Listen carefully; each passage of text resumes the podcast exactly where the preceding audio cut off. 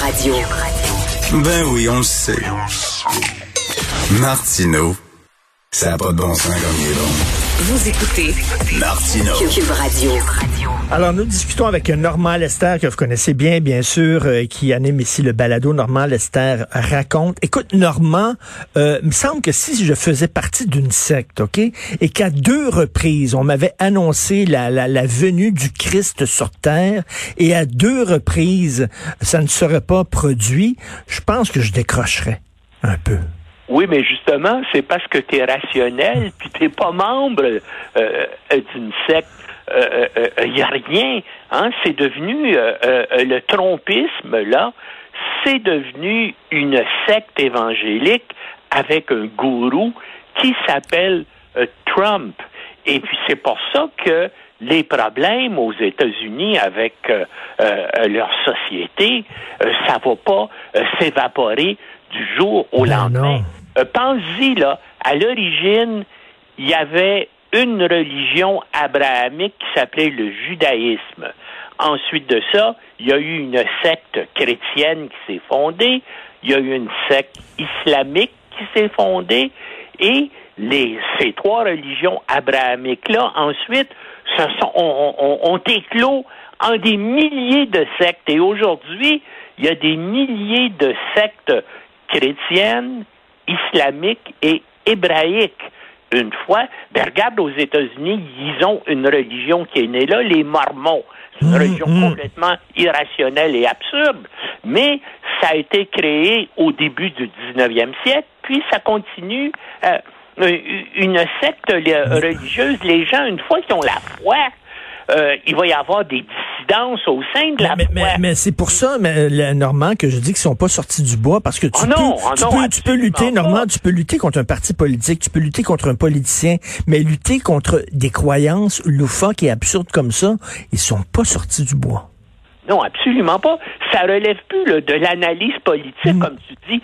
Ça relève de la psychologie sociale et de la sociologie des religions. Mais ce qui est terrible aussi, c'est que les pays étrangers, notamment qui veulent influencer et qui veulent diminuer l'influence euh, des États-Unis, les services de renseignement de pays comme la Russie, comme la Chine, je veux dire, comme l'Iran, eh bien, ils sont sans doute en train d'étudier actuellement comment utiliser QAnon Ben pour faire avancer leurs intérêts euh, euh, euh, contre les États-Unis. Donc, donc, ça serait leur cheval de Troie. Ben oui, puis comme il n'y a rien, il n'y a pas de règle là-dedans, c'est facile d'introduire des nouvelles rumeurs absurdes, et puis tu vas dire que c'est QAnon, puis tu vas maquiller ça, je veux dire, dans le même dans, dans le même contexte là, des réseaux sociaux, ces gens-là vont embarquer dedans, euh, euh, et, et ça, comme je te dis, le- ça ne fait que euh, euh, ça ne fait que comment puis ce sont bien sûr euh, des euh, des fanatiques donc qui euh, et, et- et je suis sûr que si tu le si tu, tu le- tu leur donnerais des ordres ben comme c'est arrivé le 6 janvier dernier, il suffit que Trump ou quelqu'un d'autre dise ben voilà, il y a telle chose qui va se passer. Et, et puis c'est terrible pour l'image des États-Unis aussi. T'as vu ce que ça a l'air maintenant, Washington? Ça a l'air d'un camp retranché. On se croirait à Bagdad ou euh, dans la capitale d'un pays là qui est en qui est en guerre civile, hein, avec euh, avec des militaires armés, des barrières euh, euh, euh, anti-véhicules partout, et puis ça diminue. Ça aussi, ça disparaîtra pas euh, euh, du jour au lendemain. Non, euh, là, le- le- le- la présidence de Trump là, ça marque les États-Unis pour des décennies à venir, particulièrement donc cette secte démentielle aussi là qui euh, qui disparaîtra pas. C'est ça qui est terrible. C'est Et- pas et- 200 000 personnes, hein? C'est quelque chose comme au moins 30 millions de personnes qui croient à ça, ce qui est tout à fait incroyable dans une société Mais, avec mais, euh, mais, mais sais-tu quoi? Je t'écoute, Normand, puis j'ai peur. J'ai peur. Tu sais, moi, je suis un fan de la Deuxième Guerre mondiale. hein. J'ai beaucoup lu, beaucoup regardé de documentaires. Et tu vois, tu sais, tu regardes ce qui s'était passé dans les années 30, 30, euh, avec le recul maintenant, tous les signes étaient là. Tous les signes étaient là, le tout, tout, tout menait à une guerre mondiale. Et, plus tard, quand, mettons, on se projette dans 15 ans, on va, on va peut-être dire, en regardant cette période-ci, en disant, tous les signes étaient là. Je sais pas ce qui va se passer, où ça va nous mener on, entre dans une période extrêmement dangereuse pour euh, les États-Unis. Puis en plus de ça, il y a, je veux dire, le, le, deuxième parti politique du pays est devenu lui aussi dominé par cette secte-là. Regarde ce qu'est-ce qu'ils sont en train de faire. Par simple, pour aucune raison, pour des raisons absurdes, ils essaient par tous les moyens là, de retarder la mise en application du plan de relance de Biden. Pourtant, tous les sondages aux États-Unis disent que les Américains sont d'accord avec le plan là, de, euh, de 1900 milliards de dollars pour relancer l'économie américaine et pour permettre aux gens qui, qui sont euh, complètement euh, démunis là, de, de, de, pouvoir continuer à manger puis de payer leur logement.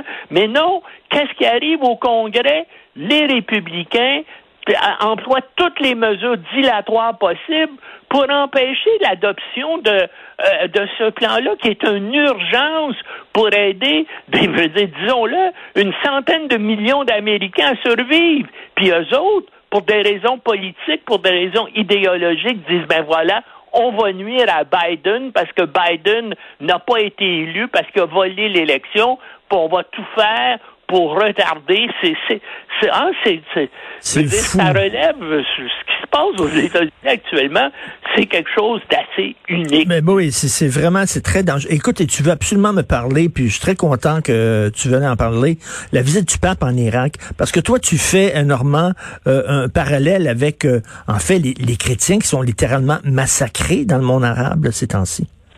Ben, ils sont euh, effectivement, vraiment, ça prend un certain courage de cet homme-là, hein, qui, qui est pas resplendissant de santé. On l'a vu euh, euh, lorsqu'il est descendu de l'avion ce matin, qui est frêle et tout ça. Et puis il y a, le courage d'aller là, puis où il y a des, des fanatiques religieux islamiques qui sont en train d'exterminer les chrétiens hein, depuis et l'État islamique, puis encore sur YouTube et sur Internet des images. Ils ont littéralement crucifié des chrétiens, puis hein. ils, sont procédés à des exterminations de masse tellement que je voyais des chiffres, on disait qu'à peu près les deux tiers des, euh, des chrétiens de Syrie et puis d'Irak qui ont qui ont fui le pays, qui sont rendus au Liban ou qui sont rendus en Europe. Et, et c'est ça. Et, et, littéralement, euh, euh, euh, la foi chrétienne est en train de disparaître dans l'endroit même où,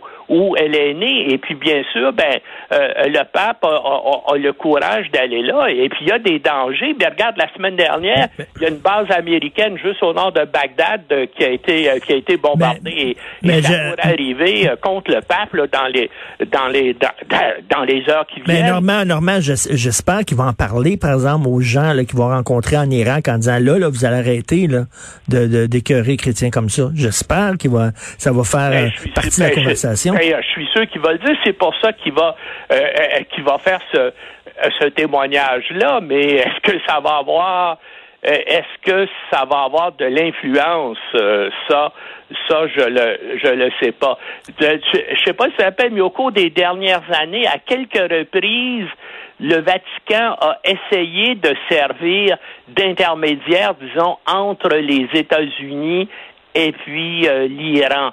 Euh, euh, est-ce que euh, c'est pour ça aussi, parce que, comme tu sais, le gouvernement à Bagdad a des sympathies avec Téhéran, est-ce que ça fait partie aussi d'une diplomatie secrète du Vatican, justement, pour essayer d'apaiser les tensions entre l'Iran ou les ben Oui, hein, quand on se souvient du rôle qu'avait joué le Vatican dans la chute de l'Union soviétique dans les années 80, effectivement. Merci beaucoup, Normand. Toujours un plaisir de te parler. OK, salut. Normand Lester. J'ai hâte, j'ai hâte à mon gin tonic à 5 heures. Oui. C'est quoi, le pape François, là, c'est François son nom, hein? Frank. Ouais. Il est bien placé pour faire la morale euh, au, à l'Irak, puis à Daesh, puis, euh, tu sais, parce que lui, tu sais, le traitement des femmes, le droit des femmes, il est exemplaire. Il est là pour donner, faire la leçon à tout le monde. Tu sais qu'il avait, il avait fait une sortie sur les fake news Le pape. Le pape? Les fake news. Ah oui, hein? ça c'est important. Parce que parce que l'évangile, ça c'est vrai. Ça c'est vrai.